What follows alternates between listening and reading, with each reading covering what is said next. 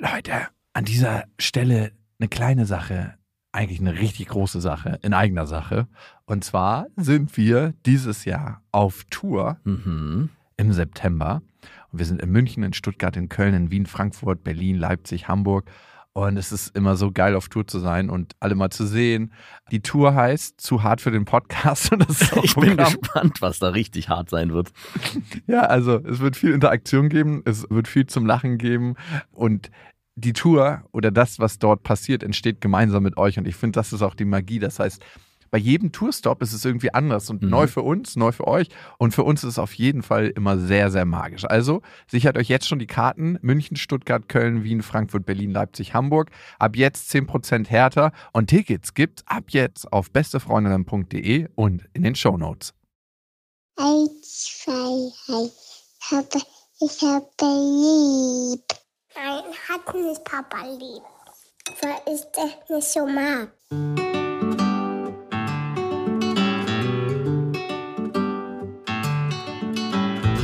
Das sind beste Vaterfreuden. Keine bösen Wörter. Halt die Fremde, alte Schöpfe! Setz dich bitte hin. Der langweilige Podcast übers Kinderkriegen mit Max und Jakob. Hallo und herzlich willkommen zu Beste Vaterfreuden. Hallo. Und die Folge wird heißen Der Vaterkomplex und wir werden der Frage nachgehen, ob wirklich Frauen sich spezielle Männer suchen, die ein Problem mit ihrem Vater hatten, also nicht genügend Aufmerksamkeit von ihrem Vater bekommen haben, nicht die Beziehung zu ihrem Vater leben konnten, die sie sich eigentlich tief im Herzen gewünscht hätten. Und manchmal ist es ja so, mein Vater war nicht da und ich bin vollkommen okay damit. Natürlich bist du okay damit. Aber meine Männerauswahl sagt was anderes.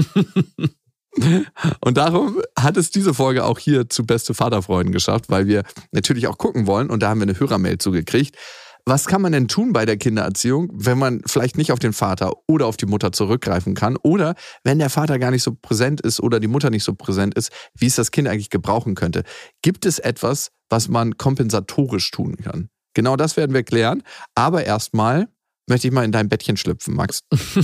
Du hast mir erzählt, ihr habt euch ein Familienbett gekauft. Nein, wir haben uns kein Familienbett gekauft. Wir Wir haben es gebaut? Nein, ich habe auch kein Familienbett gebaut. Ich hab, wir haben einfach erstmal nur eine Übergangslösung, die wahrscheinlich eine finale Lösung bleiben wird. Was wir ist hatten, das? Mhm. welches wir zurechtgeschnitten haben. Da haben sich meine fachmännischen Fähigkeiten wieder mal unter Beweis gestellt, denn ich habe alles Du bist ja ein Handwerker par excellence. äh, ne? genau, an mir ist ein Handwerker verloren gegangen. Ich habe Ja. alles exakt ausgemessen und stand dann im Baumarkt, um eben genau dieses Maß schneiden zu lassen.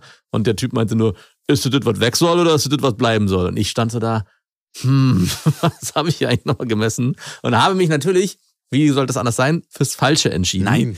So, jetzt haben wir derzeit ein Familienbett, was aber doch leicht schräg ist. Also die Matratze ist halt nicht auf Matratze auf Matratze, sondern es gibt ein leichtes Gefälle.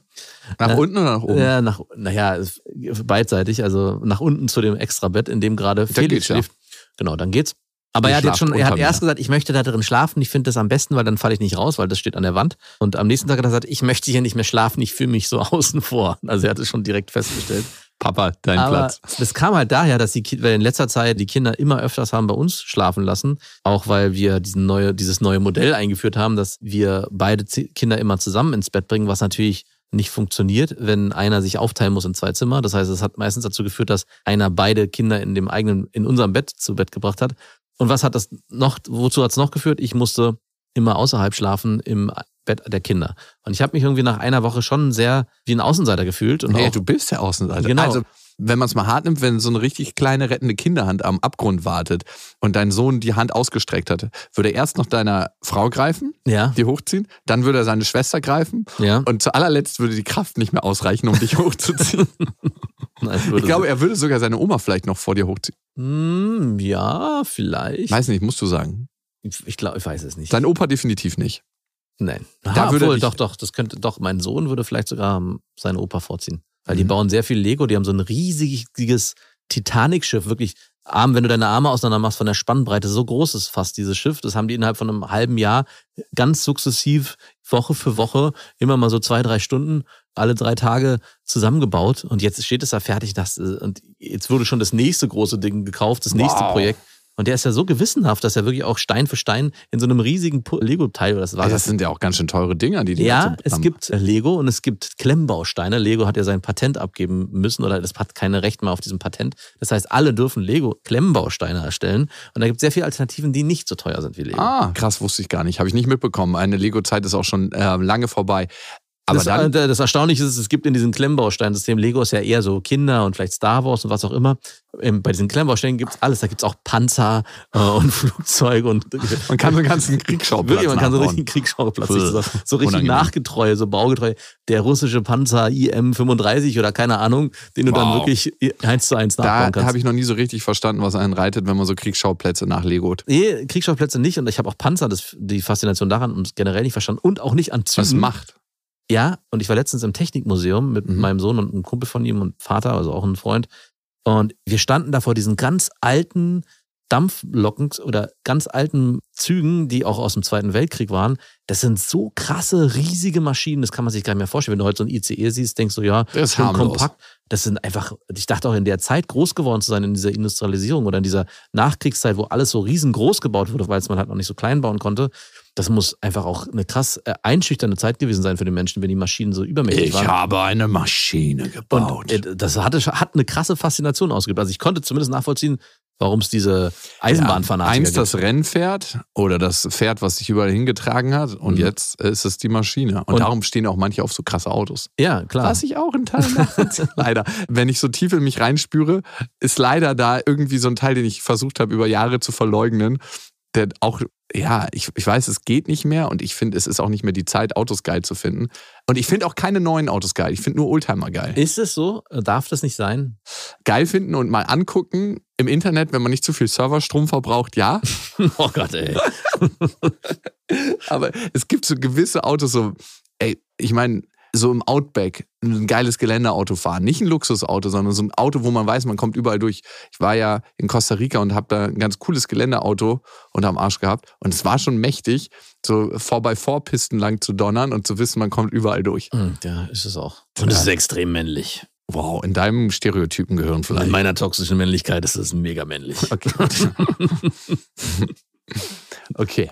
Auf jeden Fall, um auf dieses Familienbett-Thema zurückzukommen, da sind wir ja eigentlich abgebogen, habe ich dann halt, wie gesagt, nicht hingebekommen, genau dieses Maß zu nehmen. Jetzt ist das Bett ein bisschen schief und trotzdem schlafe ich jetzt seit, glaube ich, vier Tagen, also wir haben es Freitag finalisiert, ist es einfach ein extrem schönes Gefühl, abends eben nicht der Außenseiter zu sein und in das Kinderbett zu steigen zu müssen, sondern in sein eigenes Bett. Und wir schlafen alle zusammen da drin. Und es ist, ich meinte auch zu meiner Frau, ey, es tut mir wirklich leid, dass ich da so gegen war die ganze Zeit, weil ich war immer der, ich habe immer gesagt, Du hast ich, es über Jahre verhindert. ja, und ich meine auch, das ist eigentlich irgendwie schade, weil die Kinder jetzt ja schon, also Marie ist sieben, acht, die sagt jetzt auch schon, naja, ich möchte aber eigentlich auch manchmal in meinem Bett schlafen. Und es ist Nein, du schläfst mit im genau. Familienbett.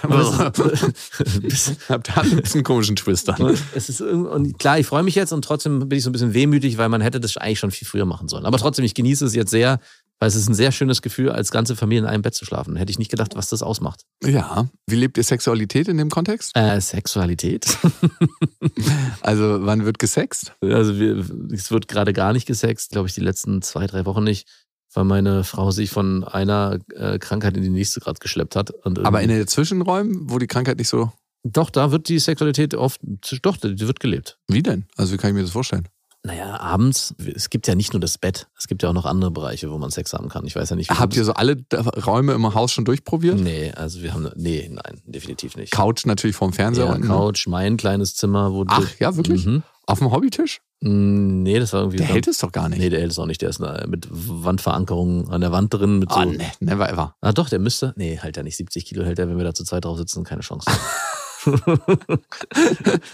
Da müsste auch schon so ein, Ja. so ein Gerippesex drauf stattfinden. nee, also das wäre nicht das Thema. Und ich würde, also das ist mir, ist- ich würde auch eher auf Sex verzichten mit dem eigenen Bett. Wenn Weil ich, also ein wenn ich eintauschen, genau, wenn ich das eintauschen müsste, würde ich auf jeden Fall das Familienbett wählen. Und ich hätte das nicht gedacht. Verdammter Mist, ey. Ist wirklich krass schön.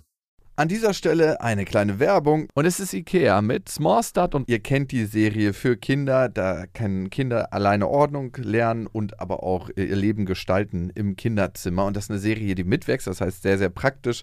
Und Kinder entwickeln sich ja immer weiter, schneller als man denkt. Also ich habe jetzt gerade meine Tochter angeguckt und gedacht so, wow, Vor zwei Monaten war die noch ganz anders. Ja, meine große Tochter sieht aus wie eine, wie eine alte Frau mittlerweile fast schon. ja, wenn sie so ein Tuch umbinden. Ne? Das macht meine Tochter öfter mal. Und das Schöne an Smallstart ist, wie gesagt, dass es sich mitentwickelt und es gibt was Neues. Nämlich neue Accessoires im Sinne von, die Fronten kann man jetzt wählen, welche Farben man haben möchte und die Griffe sowie weitere tolle Accessoires. Also das heißt, man kann es nochmal individueller gestalten. Die Griffe sind auch herrlich groß. Die Kinder können die Möbel alle selber gut bedienen. Und es sieht einfach super individuell aus irgendwie. Genau, und die Kinder können diesmal auch selber mitbestimmen, wie sie ihr Zimmer gestalten. Und ich erlebe das auch gerade bei meiner Tochter, die sagt, hey, ich möchte jetzt einen neuen Schrank und ich möchte das so und so haben. Und ich mache einfach mal neue Griffe. ich mache einfach mal neue Griffe. Du glaubst nicht, was manchmal nur ein bisschen andere Farbe macht mit der individuellen Auslebung dieser ganzen Sachen. 100 Prozent. Und die kann man jetzt wechseln, sowie andere tolle Accessoires. Small Start bei Ikea, schaut mal vorbei. Die Infos dazu findet ihr auch nochmal in den Shownotes. Und auf ikea.de. Ja, ich kenne das ja. Also ich meine, wir haben immer so drei Betten, wo wir wechseln, meine Tochter und ich. Entweder ja. leider, das ist mir zu eng, ja. Ähm, wir haben gerade ihr Zimmer nochmal ja ummodelliert auf deinen Raten hin. Mhm. Und jetzt steht gerade was vor dem Gästebett, was man so ausziehen kann unter ihrem Bett. Und sie will dann manchmal in ihrem Bett zusammenschlafen. Das sind zweimal ein Meter. Das ist mir ein bisschen eng. Ja. Darum mache ich das nicht mehr. Aber wir haben noch ein Gästezimmer ja, ja. mit äh, 1,40 mal 2 Metern, damit die Gäste nicht so lange bleiben. Mhm. Und natürlich mein Bett, was 1,80 mal 2 Meter ist. Und so einem schlafen wir zu dritt übrigens. Ich dachte zu viert. Ja, nee, also wir haben ja 1,80 mal 2 Meter ist das Ehebett oder Aha. unser Bett. Und daneben dran ist jetzt nochmal ein 90er Ah, okay, ja, dann geht's. Ja, genau, dann, dadurch geht's. Dadurch Aber trotzdem, geht's. dadurch, dass es dieses Gefälle gibt, schlafen halt trotzdem drei Leute in diesem 1,80er Bett, weil der andere, mein Sohn, schläft halt eigentlich alleine in diesem separaten Gefällebett. Was ich total gerne mag, ist aufzuwachen, bevor der Wecker klingelt. Mhm. Und nicht so früh aufzuwachen, nicht 5 Uhr morgens und dann ein Gespräch zu führen, aber so 20 Minuten bevor der Wecker klingelt, wo man eigentlich ausgeschlafen ist und dann irgendwie ein Gespräch führt. Und heute Morgen hatten wir das so, weil ich ganz, ganz früh angefangen habe zu arbeiten. Und dann ist sie irgendwann aufgewacht und dann habe ich gesagt, komm noch mal ins Bett. Ja. Ach, du bist dann gar nicht im Bett, sondern du bist dann. Nee, ich bin auf dem Sessel, auf dem. So einem, Aber im gleichen Zimmer? Genau, ja. Ah, okay. Aber ich will sie dann nicht stören. Mhm. Und dann wollte sie noch ein bisschen quatschen und es war 20 Minuten vor Wecker klingeln. Und dann sind wir so ins Sprechen gekommen. Ich dachte mir so, wow, was ich für Gespräche mit ihr führen kann. Und wir haben über Liebe geredet und wo sie Liebe fühlt im Körper. Ja. Und das war ein wahnsinnig faszinierendes Gespräch, so wie selten man sich darüber Gedanken macht. Sie hat gefragt, warum das Herz für die Liebe steht. Und warum steht das Herz für die Liebe? Ich Konntest du es beantworten? Nee. Also wie willst du das beantworten? Hast du es kindlich beantwortet? Na, ich habe gesagt, das Herz versorgt den ganzen Körper mhm. mit wichtigem Blut und da sind Nährstoffe und da ist Sauerstoff drin, was alle Organe brauchen zum Leben. Und Liebe versorgt uns eigentlich auch. Und deswegen ist das ganz schön dort repräsentiert. Gibt es da nicht irgendeine so Chakrenlehre, warum das Herz im Zentrum der Mitte? Gibt es da was. Aber ich finde, ehrlich gesagt, bei sowas, was ja irgendwann auch mal ein Mensch für sich definiert hat, warum das so sein soll, ja. kannst du auch einfach eine Familiendefinition erfinden. Mhm. Weil manche Sachen, die sind ja nicht wissenschaftlich nachweisbar in dem Sinne. Ja. Und darum kannst du dann auch sagen, ach, ich finde meine eigene Definition dafür. Obwohl bei diesem wissenschaftlich nachweisbar, da hängen sich ja so viele Leute dran auf.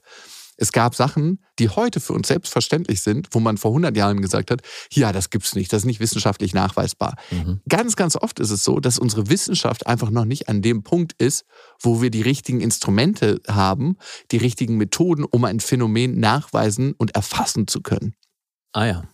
Und deswegen ist für mich in manchen Punkten dieses wissenschaftlich nachweisbar nochmal zu überdenken. Mhm. Wenn wir an ganz, ganz neuen Grenzen der Forschung angelangt sind. Das heißt nicht, dass man jetzt sagen, ja, Wissenschaft spielt gar keine Rolle, aber Wissenschaft ist auch mit seinen Möglichkeiten halt nur ausgestattet. Das merkst du in der Psychologie ziemlich häufig. Mhm.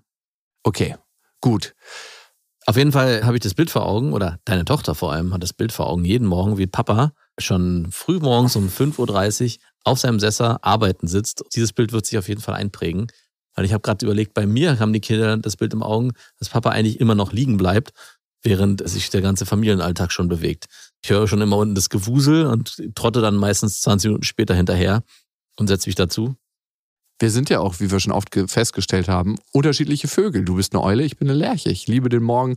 Ich kann fast gar nicht früh genug aufstehen. Echt jetzt? Ja, also es muss jetzt nicht jeden Morgen um vier sein, aber ich habe nicht so ein Thema damit, wenn um fünf Uhr der Wecker klingelt. Ach, krass, ich schon. Also ich bin jetzt auch kein super später Aufsteher, allein durch die Kinder nicht. Also sieben Uhr bin ich meistens spätestens wach, auch am Wochenende um halb acht. Also das, da stehen wir meistens auf. Aber 4 Uhr, 5 Uhr, pff, nee. Ich habe auch so ein Thema, dass ich irgendwie zu viel verpasse, wenn ich zu spät aufgestanden bin. Und ich finde, der Morgen hat was Heiliges, wenn die Sonne aufgeht und alles so einmal gereinigt wurde, selbst so eine dreckige Stadt wie Berlin, wenn man den Eindruck hat, in der Nacht passieren ja die schmutzigsten Sachen. Aber trotzdem ist es so, als ob alles neu beginnt. Ein komplettes Leben beginnt an diesem Tag neu. Und diesen Moment will ich so selten verpassen. Und das finde ich immer so schön vom Gefühl. Am Morgen eines Tages ist noch alles möglich. Ja. Ich überlege gerade, ob es einen Unterschied gibt, ob man in der Stadt groß wird oder in der Stadt wach wird oder und, und halt eben eher im ländlichen Bereich. Jetzt in unseren Fällen, ohne dass ich jetzt irgendwie morgens in den Stall muss und äh, Kühe bewirtschaften muss. Aber trotzdem glaube ich, glaube ich fast, dass das Aufwachen am frühen Morgen und zu sehen, wie die Stadt aufwacht, und das kannst du ja sehen bei dir, es hat, glaube ich, noch einen größeren Reiz, als einfach nur zu sehen, ja, okay, die Sonne geht auf und ich sehe die Wolken, weil bei uns passiert ja nichts. Aber bei dir kann ich mir schon vorstellen, dass morgens, keine Ahnung, die Bahn fährt und, weiß nicht, Leute einzeln auf den Straßen mehr werden oder ist das, hm, passiert das nicht? Ich stelle mir das sehr romantisch gerade vor. Und dann sitze ich hinter meinem dreifach verglasten Schallschutzfenstern und denke mir so, wie ruhig diese Stadt ist, wenn ich sie von hier oben beobachte. Ja. Es gibt nichts Erhabeneres, als um drei Uhr nachmittags einen Mittagsschlaf zu machen und zu wissen, der Rest der Stadt arbeitet. genau. Nee, ich glaube, das ist für mich zumindest auf dem Land und in der Stadt ganz, ganz ähnlich.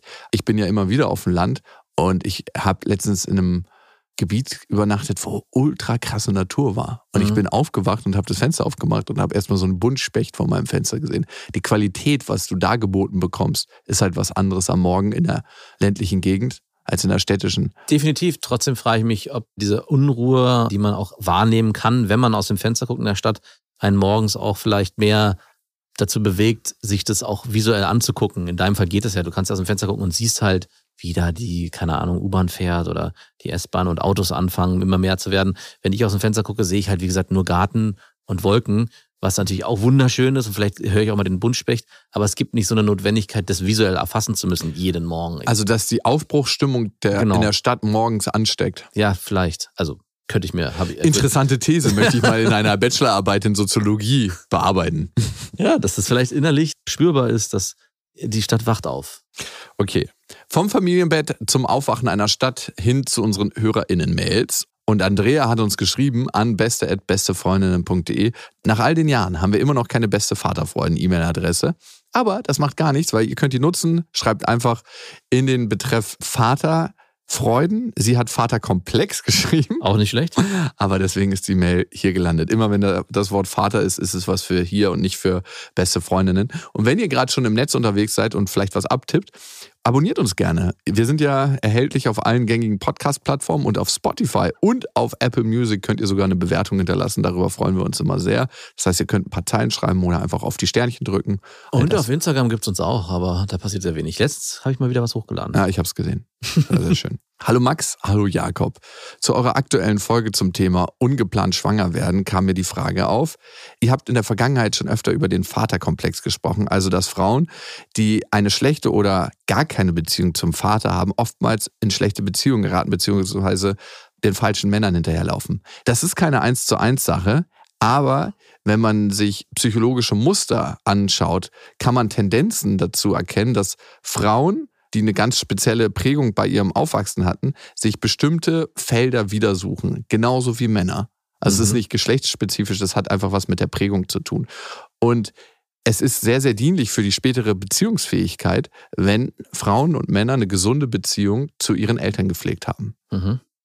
So kann man es vielleicht sagen. Jetzt zu Ihrer Frage. Wie kann man es in der Erziehung denn richtig machen, wenn der Vater fehlt oder die Mutter fehlt? Gibt es eine Möglichkeit, wie kann man das kompensieren?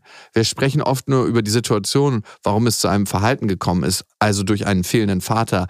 Aber die viel interessantere Frage ist doch, wie kann die Familie diese Lücke ausgleichen, damit das Kind eben nicht als Erwachsener Komplexe entwickelt und ein geringes Selbstwertgefühl bekommt? Ich freue mich auf eure Antwort. Also erstmal eine ganz, ganz wichtige Sache, an die ich immer glaube und die sich eigentlich, wenn man sich Psychologie anschaut als solches, bewahrheiten muss. Mhm. Jedes Thema, und das habe ich schon öfter gesagt, was ich nicht bereit bin als Erwachsener aufzulösen oder dem zu begegnen, trage ich bewusst oder unbewusst an mein Kind weiter. Mhm. Und jetzt ist die Frage, gibt es überhaupt die Möglichkeit, jedes Thema, was ich in mir habe, aufzuarbeiten? Ziemlich sicher nicht. Überhaupt nicht. Ist es auch notwendig. Bei ist es auch Themen. notwendig. Ne? Also wir versuchen ja heute in unserer Generation, dass ganz, ganz wenig Themen oder Komplexe an unsere Kinder übertragen werden. Mhm. Ich glaube, man kann sich locker machen. Und die kurze Antwort auf Andreas Frage wäre, sobald du emotional da bist für dein Kind, ne? Ja. für die Bedürfnisse, sobald du ihm eigentlich etwas vorlebst, was erstrebenswert ist, in Sachen Abgrenzung, in emotional Dasein, in Sachen für deine Bedürfnisse einstehen, kannst du davon ausgehen, dass sich dein Kind ganz, ganz viel aneignen wird, das ihm später dabei helfen wird, die eigenen Komplexe bearbeiten zu können. Weil was ist auch ganz sicher? Dass es in irgendeiner Form Defizite haben wird, mitbekommt und das ist die Aufgabe im Leben, daran zu arbeiten. Ja. Und die längere Antwort wäre, Das, Ah. war, das war noch gar nicht die lange? das war noch nicht die lange. Ich glaube, man sieht an vielen Modellen, ne? Und bei mir zum Beispiel zu Hause ist es ja auch so, dass ich nicht immer da bin, aber dass die Mama auch nicht immer da ist, sondern dass es wechselt. Ja. Und dass sich meine Tochter öfter mal die Mama wünscht und manchmal auch mich. Sehr selten, aber es kommt vor. immer mehr, immer mehr. Aktiv, also ausgesprochen. Ja, Ich möchte am Wochenende bei Papa schlafen. nee, sie sagt dann mehr so, wenn wir am Abend unser Ritual haben und fragen, was war heute ein schönes Erlebnis? Und dann sagt sie, dass ich heute hier bei dir schlafen kann. Das ist, äh, Fucking gelungen. nee, ist nicht gelogen. Es ist einfach auszusuchen, weil es ihr das Erste ist, was ihr in den Sinn kommt. Okay. Ich bin in die Falle auch schon ein paar Mal getappt. ja? Ja, wenn ich dieses, diese drei Fragen am Abend mache, dann hat meine Tochter manchmal auch gesagt, ja, dass du mir jetzt gerade hier vorgelesen hast. Ich so, hä, dir ist nur nichts anderes eingefallen. Okay, dann nehme ich es nicht zu mir, das doch, Kompliment. doch, nimm's ruhig zu dir. Das ist schon nochmal was anderes. Es ist nicht wichtig, ob es stimmt. Es ist nur wichtig, was es für ein Gefühl in dir auslöst. Genau, und das kommt dann auch zurück. Ja, ganz genau. Also bei uns ist es so, dass nicht immer die Mutter oder ich da sind, sondern dass wir uns das aufteilen. Und ich bin mittlerweile da, dass ich gar nicht mehr so die Haltung habe, es braucht immer nur Mutter oder Vater, sondern je mehr Kinder ein sicheres Umfeld an AnsprechpartnerInnen um sich herum haben, Ja. desto mehr können auch Beziehungsbedürfnisse gelebt und erlebt werden. Klar ist es in den ersten Jahren ganz entscheidend, dass wenig wechselnde Ansprechpartner einfach um das Kind rum sind und es eine gute Basis bekommt für Urvertrauen. Aber jetzt merke ich bei meiner Tochter, es ist super, dass es meinen Nachbarn gibt, meinen ehemaligen Mitbewohner, wo sie öfter mal hingeht und auch mal Zeit verbringt, ein Brot backt. Oder dass jetzt ihre Patentante mit ins Haus zieht, wo Hm. sie dann auch sein kann, dass meine Mutter einmal die Woche da ist, dass es halt einen Kreis an Leuten gibt, mit denen sie Beziehung lebt. Eine Großfamilie seid ihr. Ja, ein Kind wird von einem ganzen Dorf großgezogen, heißt es doch immer. Und das ist gar nicht so abwegig. Und ich meine, die Situation hast du ja auch, ne? Also ich kenne genügend Freunde, die hatten überhaupt gar keine Beziehung zu ihrem Vater und führen jetzt schon tausendmal längere Beziehungen zu ihren Partnerinnen. Also weil sie hatten ein gutes Beziehungsumfeld trotzdem. Und es muss nicht immer Vater oder Mutter sein. Ja. Es kann, können auch Großeltern sein.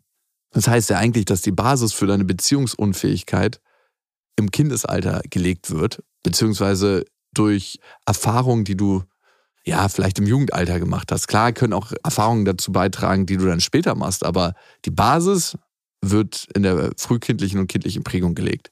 Was, äh, warum es auch so wichtig ist, dass du präsent im Leben deiner Tochter bist. Also es gab ja immer wieder mal auch Konflikte und Lilla hat ja auch öfters gesagt, naja, ich will nicht bei Papa sein, ich will bei Mama sein und dass du auch ganz stark den Wunsch nicht nur geäußert hast, sondern das auch immer wieder eingefordert hast, dass trotzdem du zwei oder drei Tage die Woche Lilla bei dir hast, damit eben genau diese Basis zwischen Vater und Tochter entstehen kann, die mindestens genauso wichtig ist wie die Basis zwischen Mutter und Tochter oder die Verbindung. Ich glaube, es Ich gibt mag dein mindestens genauso wichtig. ich glaube, es gibt viele Väter, die bei dem dritten, vierten Mal gesagt hätten, ach du, ganz ehrlich, wenn du nicht willst, dann müssen wir auch nicht, muss ich halt auch nicht so viel Zeit mit dir verbringen. Ist, ich, die meckert ja eh die ganze Zeit nur, wenn ich sie abhole. Warum soll ich sie denn zu mir nehmen? Lass sie, dann lassen wir sie doch.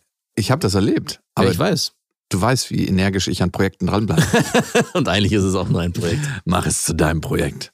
Mein größtes und bisher komplexestes Projekt. Also ich glaube, wenn ich in der Situation gewesen wäre, ich hätte äh, nach einem halben Jahr aufgegeben. Also was heißt Resigniert. Auf, ja, resigniert. Ich hätte, glaube ich, ich wäre jemand gewesen, der eher gesagt hat, na gut, dann soll es halt nicht sein. Das ist Oh, zwar so- wirklich? super schade. Ach, Ich kann mich da nicht richtig Nein. reinversetzen, weil es ja, äh, ich tendiere auf jeden Fall dazu, wenn jemand die Beziehung oder generell, wenn es sich nicht leicht locker bleibt, und ich zu viel dafür tun muss, dass ich sage, ach du, dann ist es halt so. Dann soll es nicht sein. Dann soll es halt nicht Wie sein. alle Sachen im Leben, die nicht locker und leicht gehen, Genau. dann soll es nicht sein. Das Schicksal oh, die hat- liebe ich ja, die Leute. Das Schicksal hat uns nicht zusammengeführt. Das Oh, ey, die liebe ich ja, die Leute, die sagen, hey, wenn es nicht locker und leicht geht, dann soll es nicht sein. Ja. An dieser Stelle eine kleine Werbung und es ist Elefanten, die Elefantenschuhe für Kinder. Von einer Freundin von mir, die Tochter, hat am Weltfrauentag laufen gelernt. Hm. Und es war so ein krasses Bild, weil ich die ganze Zeit darauf gewartet habe, dass sie läuft, weil sie war ein Jahr und ein Monat. Ja. Und dann hat sie mir dieses Video geschickt und meinte so, heute ist sie aufgestanden und hat angefangen zu laufen. Und dieses Bild zu sehen, wie sie von der Kamera verfolgt wird und so ihre ersten Schritte macht. Und sie ist relativ weit gleich gelaufen. Also Ja. war ja Weltfrauentag. Da läuft es natürlich weit. Und es war halt so ein krasser Moment irgendwie. Und dann noch am Weltfrauentag war irgendwie richtig, richtig schön. Und ich weiß noch, wie meine Tochter die ersten Schritte gemacht hat. Das ist ein unvergesslicher Augenblick für mich. Das werde ich wirklich nie vergessen. Und in dem Moment muss man sich natürlich Gedanken machen, wie läuft das Kind jetzt außerhalb der eigenen Wohnung rum? Ja, oder aber auch in der Wohnung, wenn es ein bisschen kälter ist. Ne? Ja. Und es gibt bei Elefanten die perfekten Schuhe für Kinderfüße und das schon seit 1928, also bald 100 Jahre. Es gibt da die Elefantenlauflerner, die optimale Unterstützung für die ersten Schritte und die sind aus weichem Leder mit zweifach Klett zum Reinschlüpfen, ideal für die ersten Schritte und die unterstützen auch die Abrollbewegung. Mhm. Und das in klassisch schönen Farben. Und gerade in den ersten Jahren sind ja die richtigen passenden Schuhe besonders wichtig für eine gesunde Entwicklung des Fußes. Und ich erinnere mich noch, dass selbst bei uns zu Hause Elefantenschuhe immer was ganz Besonderes waren. Ja, stimmt. Ich, auch- ich, ich habe mich immer gewundert als Kind, warum, Elef warum die Elefantenschuhe heißen und dachte immer, die wären für Elefanten, aber sind sie natürlich nicht. Alle Infos zu den Elefantenschuhen findet ihr natürlich auch nochmal in den Shownotes. Und auf elefanten.de. Wo stehen diese locker und leicht Leute? Also klar, in manchen Bereichen gebe ich dir recht, da stimmt das 100%. Go with the flow und guck, was locker und leicht ist. Aber ich finde gerade beim Sport, also du wirst auf jeden Fall kein Hochleistungssportler, Nee. wenn du sagst locker und ist leicht. locker und leicht. Ey, so viel drehen und so also du, zumindest musst du erstmal durch ganz viel Kampf und Biss gehen, um dann Sachen locker und leicht. dir fallen manchmal Sachen locker und leicht dann im Spiel, weil du im Flow bist. Genau, ja, das, aber du musst, also es gibt schon den, nicht umsonst den äh, Ausspruch, dass du es fließen lassen musst, auch im Sport. Aber du musst erstmal dahin kommen, Um eine Basis schaffen, um dann wieder natürlich es fließen lassen zu können. Aber dazu muss eine Grundvoraussetzung da sein. Und sei es die körperliche Fitness, die mentale Stärke, gibt ganz viele Bereiche, gerade im Hochleistungssport, die dieses locker und leicht erst möglich machen. Und das für mich übertragbar auch auf andere Lebensbereiche. Absolut, ja. Also da muss eine Basis gelegt werden, um überhaupt locker und leicht agieren zu können. Ne?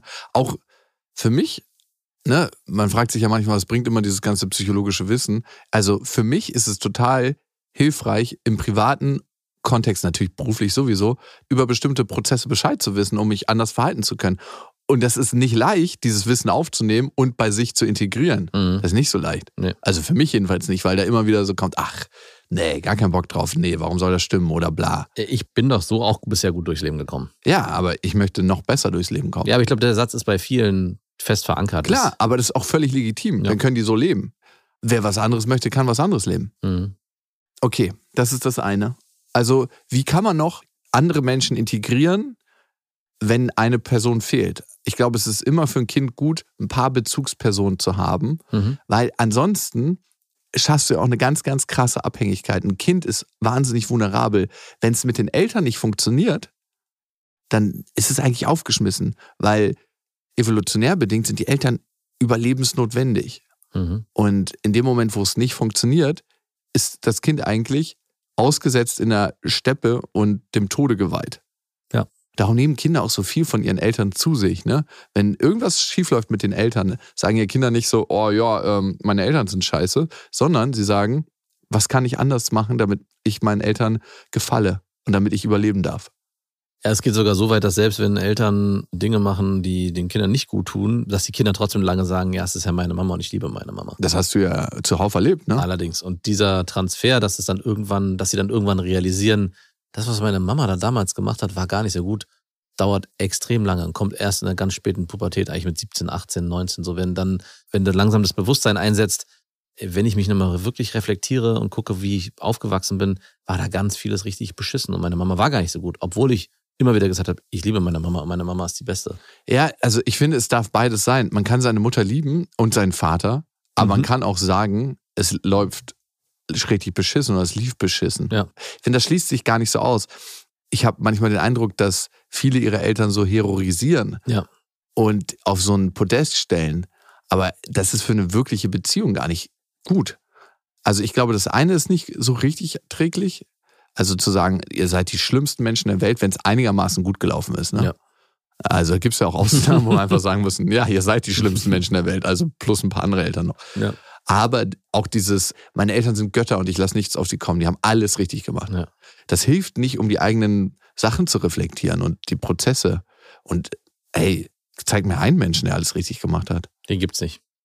Nee, überhaupt nicht. Also warum sollten es denn zufälligerweise die eigenen Eltern sein?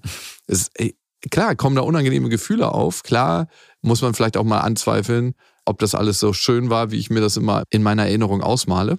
Aber das ist ein wichtiger Prozess. Und deswegen zum Vaterkomplex nochmal zurückzukommen. Es werden Komplexe aufkommen bei Kindern. Ich glaube, durch einen schönen Beziehungsrahmen, durch mehrere Personen, auf die, die das Kind zurückgreifen kann beim Thema Beziehung, Ja. er- erzeugt man Sicherheit. Verringert man Abhängigkeiten, beziehungsweise man zeigt dem Kind auf, hey, du bist in der Lage, gesunde Beziehungen zu führen zu mehreren Personen. Und bei, bei jeder Person funktioniert das vielleicht ein bisschen anders. Und du kannst dich jetzt schon erproben. Sei es die Großeltern, seien es Freunde der Familie. Wer soll das sein? Ja, irgendwer. Also ich finde es schon selber. raus. Freunde, Klingt immer einfach falsch, doch muss ich Freunde der gerade kurz, Familie. kurz mal stoppen. Ja. Und klar kann was aufkommen. Man sagt ja immer wieder so lapidar, ne? wenn sich eine Frau oder ein Mann, so eine alte Frau oder so einen alten Mann sucht, ne? die Mhm. hat einen Vaterkomplex. Ja. Es sagt man oft lapidar. Wenn man dem danach geht, denkt man so, ja, Da könnte was dran sein. ich finde da schon das Richtige zu. Also ich nenne dir ein Beispiel. Mein Vater war ja mit ein paar jüngeren Frauen zusammen Mhm. und die waren tatsächlich so 25 Jahre auseinander. Ja gut, dein Vater ist aber auch der Überversorger. Ja, mein Vater ist wirklich so ein. Also, wenn du einen Vaterkomplex hast, dann möchtest du zu meinem Vater ja, gehen. dann möchtest du zu deinem Vater. Obwohl, also, was er richtig macht, er straft unbewusst diese Frauen mit der gleichen Ignoranz, die sie wahrscheinlich von ihrem eigenen Vater bekommen haben. So dieses emotional nicht so ganz greifbar und Ja. so. Ich bin zwar da, aber ich bin doch nicht irgendwie da. Ah. Das ist hart. Hm. Ich bin da, aber ich bin doch nicht da. Ja. Und vor Und- allem wahrscheinlich am Anfang ist er ganz innig irgendwie dabei. Und sobald es dann irgendwie eine feste Bahn verläuft, ist er dann in so einer Halbpräsenz. So, mhm. Du musst Das zu wird mir mir ja kommen. alles zu viel. genau. Und wenn du was willst, musst du zu mir kommen. Und die Genau. halt, ja, oh, Oh, ich habe schon Frauen gesehen bei ihm, die so ganze Wohnungen neu gestaltet haben, äh, um ihren eigenen Duft da reinzubringen, Mhm. aber um es auch schön zu machen. Und mein Vater so vorbeigegangen, so, ich, äh, so ein ganz das Fensterbrett wurde mit so kleinen Töpfen und Pflanzen gestaltet. Sah auch wirklich schön aus. Ja. Und mein Vater so, oh, das gefällt mir nicht so. Das ist mir zu viel äh, Klimbim. Und du hast so richtig gemerkt, die Frau, die das gestaltet hat, die so richtig ihre Energie da reingesteckt hat, die hat übrigens auch sein gesamtes Gewürzeregal und Vorratsregal mit so einem Etikettiergerät. Alles fein säuberlich aufbereitet. Und mein Vater auch nur an dem Regal vorbeigegangen und das wollte ich gar nicht. ja, das hat mir vorher besser gefallen. Ja, Ja, äh, wirklich, diese Worte sind gefallen. Und das natürlich, ich Ja, aber es ist auch ein, ein äh, es ist auch ein, ein Einbruch in die Ja. Persönlichkeit. Ich finde, sowas mag sowas auch überhaupt nicht. Auch wenn es scheiße war, es war trotzdem meine Scheiße. Ja, kann ich auch total verstehen. Aber wenn du irgendwo deinen eigenen Duft reinbringen möchtest, in einem Chaos hast du gar nicht so viele Möglichkeiten. Ja, dann, äh, das ist aber auch nicht mein Problem. Such dir deine eigene Ecke. Such dir dein eigenes Chaos, was du in Ordnung bringen kannst, aber lass Mhm. mein Chaos bitte in Ruhe. Ja. Und ich kann schon sagen, dass wenn ich mit den Frauen mal gesprochen habe oder wenn mein Vater mir über die Vergangenheit von denen erzählt hat, die hatten alle ein Thema mit ihrem Vater. Wirklich alle durch die Bank weg. Und bestimmte Frauen, die eine ganz, ganz innige Beziehung mit ihrem Vater gelebt haben, springen gar nicht so auf abwesende Männer oder abweisende Männer an. Mhm. Im extremen Rahmen ist das eigentlich sowas wie die Loverboy-Methode. Ich weiß nicht, ob du die kennst. Es ist ein ganz, ganz harter Kontext, aber es ist das nochmal hundertmal mehr aufgecrankt. Loverboys verprostituieren Frauen. Ja. Und die tun erst so, als ob ein Liebhaber wären, ganz, ganz liebevoll. Und dann bringen sie die Frau immer weiter in die Prostitution. Und davor äh, versuchen sie, sie emotional abhängig zu machen. Aber in die Prostitution, dass sie mit anderen Männern schlafen? Ja. Why? Weil die damit Geld verdienen als ihr Zuhälter. Ja, aber wa- warum lassen. äh, Egal. Ja, bitte. Warum lassen Frage? sich Frauen darauf ein? Weil fragen. sie emotional abhängig sind und weil sie davor so vulnerabel sind und das testet der Loverboy vorher. Und dann schafft er das, dass die Frauen mit anderen Männern schlafen. Ja, das, das läuft ganz oft nach dem Schema, aber ich habe dazu einige Interviews geführt. Mhm. dass Aus persönlichem Interesse. ich wollte einfach mal gucken, wie es funktioniert. Nein. Wirklich, ja, ich wollte nur deinen scheiß Humor bedienen. Ich fand es einfach als Mechanismus sehr spannend, weil ich mir auch nicht vorstellen kannte, wie funktioniert das. Es sind Clubsituationen, ne? Und ein Typ redet relativ assi zu einer Frau gleich am Anfang. Ja. Und dann testet er einfach, welche Frau lässt das zu? Oder welche Frau sagt, du äh, kannst gerne mit jemand anders so scheiße reden, aber nicht mit mir. Mhm. Oder welche Frau dreht sich einfach um und zeigt noch nicht mal Interesse. Ja. Wenn die Frau darauf anspringt und sagt so, ja, finde ich jetzt nicht so nett, dass du so mit mir redest, aber ja, klar, können wir was trinken, Mhm. ist der erste Grundstein gesetzt, damit er weitermachen kann. Und dann fängt eine Zeit an, wo alles wahnsinnig schön ist, eigentlich ähnlich zu einer toxischen Beziehung. Ja. Und dann kommt der Bruch, eh, Stück für Stück für Stück. Was im Gehirn passiert ist, ich, wir hatten mal diese schöne Zeit, ich möchte dahin zurück. Und wir haben ja auch das Potenzial dahin zurück. Wenn ich jetzt nur das und das mache, was er sagt, dann, dann haben wir wieder diese schöne Zeit. Die Realität ist, es wird immer schlimmer und schlimmer, sie begibt sich immer mehr in Abhängigkeit und Grundvoraussetzung dafür ist ganz, ganz häufig, dass die Frau eigentlich nicht eine Basis hat, um sich vor so einem Mann schützen zu können, eine Beziehungsbasis. Also ist dein Vater eigentlich nur ein Lover Granddad? Nein. A schickt der Frau nicht in die Prostitution, Nee, aber, die, aber der es, erste Mechanismus, es macht er, er macht also er macht keine bewusst. Abwertung, aber ja dieses Überhaupt gar die, keine nee, nee, Abwertung. aber dieses, dieses Abhängigkeit schaffen auf anderer Ebene. Das passiert automatisch. Ne? Das Mhm. macht keiner von beiden bewusst, aber es passiert automatisch. Das heißt, ganz, ganz häufig reinszeniert man eine Beziehung, die man eigentlich mit seinem Vater oder mit seiner Mutter hatte, mhm. um sich A zu Hause zu fühlen und B, um es endlich auflösen zu können. Mein älterer Freund, den ich mir da gesucht habe, der kann mich endlich so lieben, wie mein Vater es nie getan hat. Also du meinst, die Freundin, die ich damals hatte, die 23 war, Und wie alt warst du da? äh, nicht ich, sondern die hat dann, nachdem ich mit ihr was hatte, einen 53-Jährigen kennengelernt und hat den auch geheiratet. Du meinst, dass sie einen Vaterkomplex hatte? Es ist nicht eins zu eins so zu rechnen, ne? Also so eine Ferndiagnose zu Ja, machen doch, als die hat auch bei ihrer Mutter gelebt und der Vater war schon lange irgendwie verschwunden und die, wenn man das nur angesprochen hat, warte, darüber möchte ich nicht reden. Also äh, Wirklich? ja, ja, sowas. Ja. Und ich habe schon gedacht, hui, hui, hui, 53, du 23. Ey, aber andererseits, wie viele Frauen gibt es? Wie viele Frauen gibt es, die so ein ultra gesundes Verhältnis zu ihrem Vater gelebt haben, wo es nicht irgendwas gibt, wo du dir sagst, ah, da hätten sie sich eigentlich was anderes gewünscht. Ich kenne ganz, ganz wenig Frauen, die wirklich, und vielleicht äh, muss ich da mir auch an die eigene Nase fassen, dass ich so eine Frauen kennenlerne, die Ja. wirklich ein tolles Verhältnis zu ihrem Vater hatten. Wo, wo man sagt so, du kennst ganz wenige. ja, Mhm. sag mal, wie viel du kennst. Meine Frau. Ja, Also die hat ein gutes Verhältnis zu ihrem Vater. Ja. okay. Und da, heute lebt sie eine gesunde Beziehung. Ja. Würde meine These unterstützen. Und meine ganzen Ex-Freundinnen alle nicht. Wenn ich sie einmal durchgehe. Darum sind sie vielleicht auch deine Ex-Freundin. Wahrscheinlich. Nein, aber das heißt nicht, dass eine Frau, die keine gesunde Beziehung zu ihren Eltern, speziell zu ihrem Vater gelebt hat, Aber es ist schon erstaunlich, wenn ich hier so über, drüber nachdenke, über meine ganzen Ex-Freundinnen. Jede von denen, ausnahmslos, hatte was, ein Thema mit ihrem Vater. Der war nicht da, der war, die waren geschieden. Wenn das Thema auch nur aufkam, kam, wurde darüber nicht so gern geredet. Mutter war nie so das Problem. Die Mutter war eigentlich immer, immer da. Meine Mutter, es wurde immer positiv von der Mutter geredet und mein Vater, ja, gab es ganz selten, dass es einfach so dieses beidseitige Bild gab. Meine Eltern habe ich eigentlich bei keiner gehabt. Und für Frauen, die nicht das Privileg hatten, so eine richtig tolle Beziehung zu ihrem Vater zu leben, ne, und das sucht man sich ja nicht aus, für die ist es tatsächlich in vielen Fällen herausfordernder, eine gesunde Beziehung zu einem Partner zu leben. Ist ja auch klar, wo hast du es gelernt, ne? Mhm. Und du hast immer ein Stück weit eine Sehnsucht, die du versuchst zu kompensieren. Ob Ja. bewusst oder unbewusst. Und dafür können die Frauen nichts. Und dafür kann manchmal vielleicht auch der Vater nichts. Vielleicht können, kann niemand dafür was.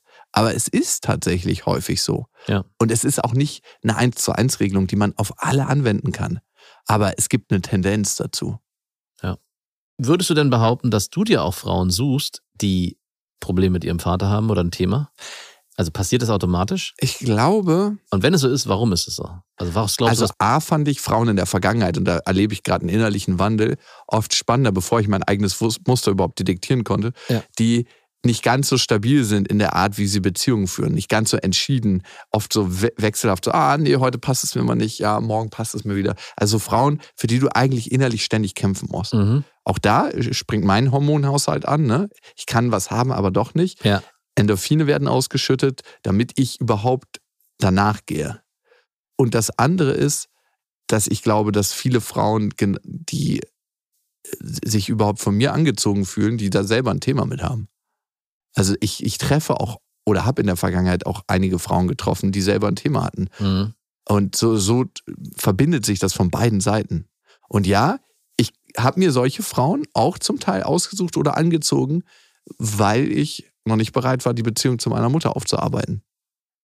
Das tust du ja jetzt. Ja, in Schritten, ja klar. Das heißt also, du würdest behaupten, wenn du dich ganz bewusst auf die Suche begeben würdest, könntest du auch kategorisch sehr schnell Frauen ausschließen, die dieses Thema haben und dich eher für Frauen entscheiden, die dieses Thema vielleicht nicht haben. Ich würde nie eine Frau ausschließen, die dieses Thema hat. Ja, ich meine nur, wenn Ich- du jetzt bewusst dich entscheiden. Ich merke in den letzten Jahren bei meinem Dating-Game, ich falle immer wieder in die gleiche Falle. Es ist immer wieder der gleiche Typ Frau, es ist immer das gleiche Thema. Und diese, Ja, Also- kategorisch ausschließen würde ich manche, die sehr extrem sind, wo ich merke, so, oh, da gibt es überhaupt nicht so eine Verlässlichkeit, die ich brauche, um Ja, eine genau. sichere Beziehung einzugehen, Ja. für mich, weil die Frau das nicht ausstrahlt für und mich, die du ja oft auch nicht bietest. die ich auch nicht biete oft. Und das ist manchmal so ein wechselseitiges Spiel. Ja. Aber auf der anderen Seite würde ich auch immer jedem die Chance geben, gemeinsam an der Beziehung und an sich zu arbeiten, wie ich das auch für mich mache. Mhm. Und ich glaube, es ist gar nicht so ein relevanter Faktor von wo du kommst, sondern was du bereit bist, für den Weg zu gehen. Also zu verlangen, dass jemand perfekt ist und auf die Welt kommt und dass jemand eine perfekte Beziehung zu seinem Vater hatte, das finde ich überhaupt, es wäre nicht in meiner Art, Beziehung zu führen. Ja. Sondern ist jemand bereit, sich sein Thema anzugucken? Ist jemand bereit, seinen Weg zu gehen? Ist jemand bereit, in den Schmerz auch wieder einzutauchen? Oder sagt jemand, ja, ich mausche mich da ganz gut durch so, und äh, wird schon alles passen und fuck it.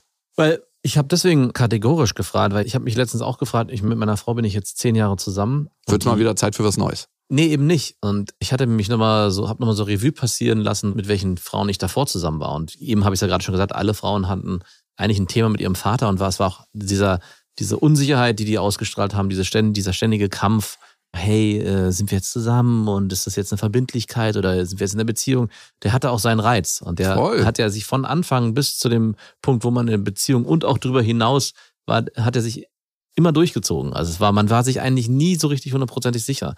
Und bei meiner Frau habe ich sehr schnell ähm, gespürt, als wir, zu, als wir zusammengekommen sind, dass es da eine krasse Vertrauensbasis gibt von ihrer Seite und auch von meiner Seite. Also ich Ja. war ja auch immer eigentlich jemand, der immer sehr schnell eine Beziehung wollte und kann aber auch nicht leugnen, dass dadurch, dass diese ganze tolle Hokuspokus, diese Unsicherheit natürlich auch eine gewisse, ja, Langeweile ist das falsche Wort, aber nicht so einen Reiz hatte für mich am Anfang. Ich musste, habe am Anfang sehr lange auch mit mir gekämpft. Ja, will ich diese sichere Basis überhaupt in meinem Leben? Die Frau ist mir zu sicher, will ich die überhaupt? Genau, oder will ich mehr Unruhe eigentlich? Obwohl ich genau wusste, dass Unruhe am Ende mich immer auch, ja, äh, Unruhig machen. fertig gemacht hat oder es war extrem anstrengend und mich in anderen Bereichen halt auch gehemmt hat, weil ich nicht so richtig vorangekommen bin. Und ich meine, ich erlebe es ja jetzt auch, diese Sicherheit, die sie bietet und die sie auch in ihrem Alltag mit Kindern, Familie und all das, was dazugehört und auch in unserer Beziehung, das ist eine Verlässlichkeit, eine Basis, aus der so viel mehr entstanden ist. Und ich wüsste mit einer Frau, oder ich behaupte mal, dass mit einer Frau, wo dieser ständige Kampf sich austrägt untereinander, dass man auch vielleicht gar nicht so viel in der, in der Beziehung schaffen kann, weil man sich immer wieder an dem Punkt reibt und immer wieder an sich auf einer Ebene äh, begegnet und auch an sich arbeiten muss, wie man das eigentlich in einer Beziehung mit. Man wo startet von einem anderen Punkt aus, ne? Genau, man, ja, aber nicht nur man startet von einem anderen Punkt, sondern ich frage mich schon so ein bisschen, kann man das auch über, irgendwann auch einholen? Also kommt man irgendwann an so eine Sicherheit oder bleibt es Ja. einfach ständig 100 Thema? Prozent. Also ich meine, wir haben ja in unserer Beziehung eine Sicherheit kreiert Ja, und das hat ja auch Jahre gedauert. Also und vielleicht ist die Sicherheit nicht ganz so, wie du sie von deiner Frau spürst. Ja. Du hast immer noch den Eindruck, es könnte irgendwas passieren, dass ich dich betrüge. Ich weiß nicht. ja, doch, klar. Wirklich? Mm, Ja, also es gibt schon so, dass ich denke, also ich äh, habe, ja gut, ich bin ja auch jemand, der immer mit dem Schlimmsten rechnet. Und Aber hast du das bei deiner Frau manchmal? Nee, das meine ich ja überhaupt nicht. Also es ist so eine Ah, grundlegende Sicherheit, dass ich, es ist schon fast erschreckend, dass ich ihr zu 150 oder 100.000 Prozent vertraue. Mit so einer Frau war ich mein ganzes Leben nicht ja, zusammen. genau. Und ich vorher auch nicht. Also es ist schon, äh, und es hat auch, das ist natürlich super cool, Aber es hat halt auch genau diesen Reiz, dieses Unsicheren und so. ja, das, hat ist leider, das, das Genau. bedingt sich ja. Ne? Das Unsichere äh, schafft sexuelle Anziehung, schafft irgendwie Pull. Mhm. Das Sichere schafft Vertrauen, schafft Basis, um tiefer in die Beziehung zu gehen. Und leider schließt sich beides oftmals aus. Eben. Und ich würde das gar nicht so bei den Frauen suchen, was du da beschreibst. Das eine ist natürlich, manche Frauen haben das und manche Frauen sind bereit dafür, diesen Weg zu gehen. Andererseits ist es aber auch, dass du zu dem Zeitpunkt, wo du deine Frau kennengelernt hast, dafür bereit warst. Ja, klar. Fünf Jahre zuvor wäre dir die Frau vielleicht zu uninteressant gewesen, weil du gesagt hättest, ah nee, hier ist ja schon alles geklärt. Ja, und es wäre mir vor allem auch zu eng gewesen. Zu eng, genau, zu unsicher, zu eng, zu festgefahren, zu möchte ich wirklich der Typ sein, der im Vorort von Berlin lebt und äh, irgendwie so in so einem Reihenhaus-Ding und so. Wobei, das würde ich jetzt ausklammern. Ich würde jetzt nicht dieses, diese Örtlichkeit damit natürlich ja, alles ist ja auch Sicherheit. Ne? Genau. Ihr lebt ja auch ein krass sicheres Leben. Ja. Aber du warst bereit dafür, für eine Frau, die dir so viel Sicherheit gibt und selber auch so viel Sicherheit in sich trägt. Ja, und ich glaube, das war auch unbedingt notwendig, dass ich vorher mich so ein bisschen austoben konnte und erfahren konnte, hey, ich brauche in meinem Leben eine Person, der ich auch hundertprozentig vertrauen kann und will diese Unsicherheit nicht haben. Es gab ja sogar auch den Moment, dass ich sie kennengelernt habe und mit einer alten Freundin wieder was angefangen hatte, die genau diese Unsicherheit äh, in sich trägt und wo ich, Ich immer weiß. nie wusste, was los Ich war. weiß. Und da standest du auf dem Scheideweg. Aber der, es war eigentlich gar kein Scheidewagen, es war wirklich so ein, eine fette, dicke Einbahnstraße, fast schon eine Autobahn. Und dann gab es diese Abzweigung und ich bin mit 150 oder 200 K- äh, Stundenkilometer gefahren und dann hätte ich die, das Lenkrad rumreißen müssen. So sicher Ja, war ich aber- eigentlich. Genau. Und Fünf trotzdem- Jahre zuvor wärst Genau. du in die Eisen gegangen. Da wäre ich sofort in die Eisen, hätte den Unfall riskiert. Und hättest gar nicht in den Rückspiegel vorher geguckt, Nee, hättest eine voll rüber. Vollbremsung und wärst über die durchgezogene Handbremse. Linie gefahren. und wärst diese fucking Abfahrt Genau.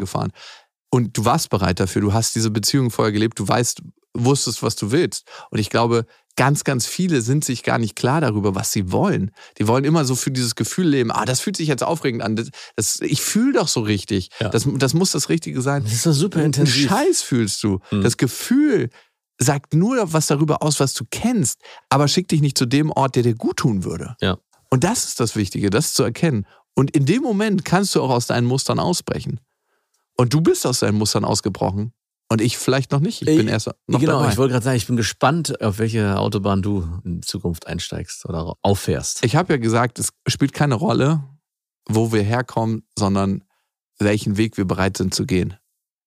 Und vielleicht war mein Weg mit meiner Mama einfach bisher relativ lang. Und vielleicht habe ich auch gar nicht so einen Leidensdruck. Vielleicht hast du auch gar nicht so meinst. Also, ich- ich glaube, dass ich ganz, ganz viele Sachen in meinen Beziehungen erst sehr spät erkannt habe. Mhm.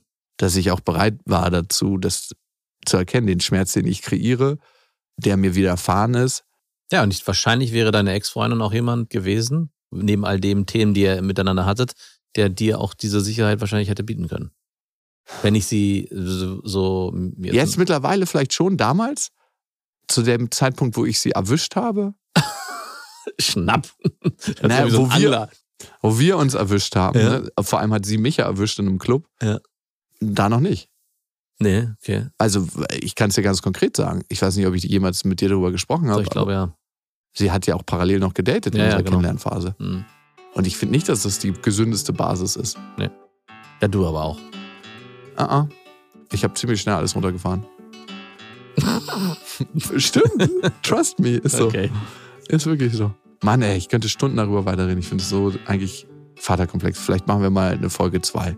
Wow, das ist ein Thema, ein Fass ohne Boden. Das ist vielleicht ein Lebensthema. Auf jeden Fall. Und ihr wisst ja, es gibt kein richtig oder falsch. Äh, Familienbetten sind einfach anders. Macht's gut. Das waren Beste Vaterfreuden mit Max und Jakob. Jetzt auf iTunes, Spotify, Deezer und YouTube. Der 7-One